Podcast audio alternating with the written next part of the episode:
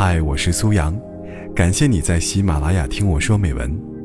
微信搜索“听美文”三个字，关注我的个人公众号，在那里可以获取每期录音的同步图文，同时也可以了解我更多。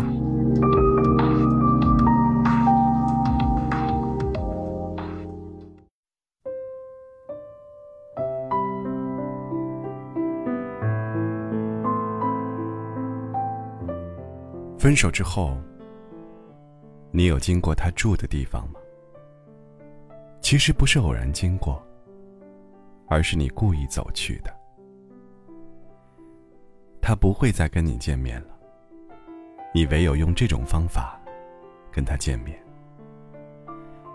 明明知道他这个时候不会在家，你才有勇气来到这个你曾经很熟悉的地方徘徊。他就住在上面。房子里现在没有光。你仰头看着那一扇窗。你们曾经那么亲近。他甚至蹲在地上，替你绑鞋带。然而，当他不爱你，他却忽然变得高不可攀。你只能像一头被遗弃的小猫那样。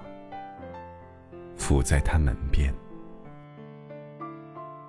日复一日，你走过他住的地方，只是为了治疗别离的创伤。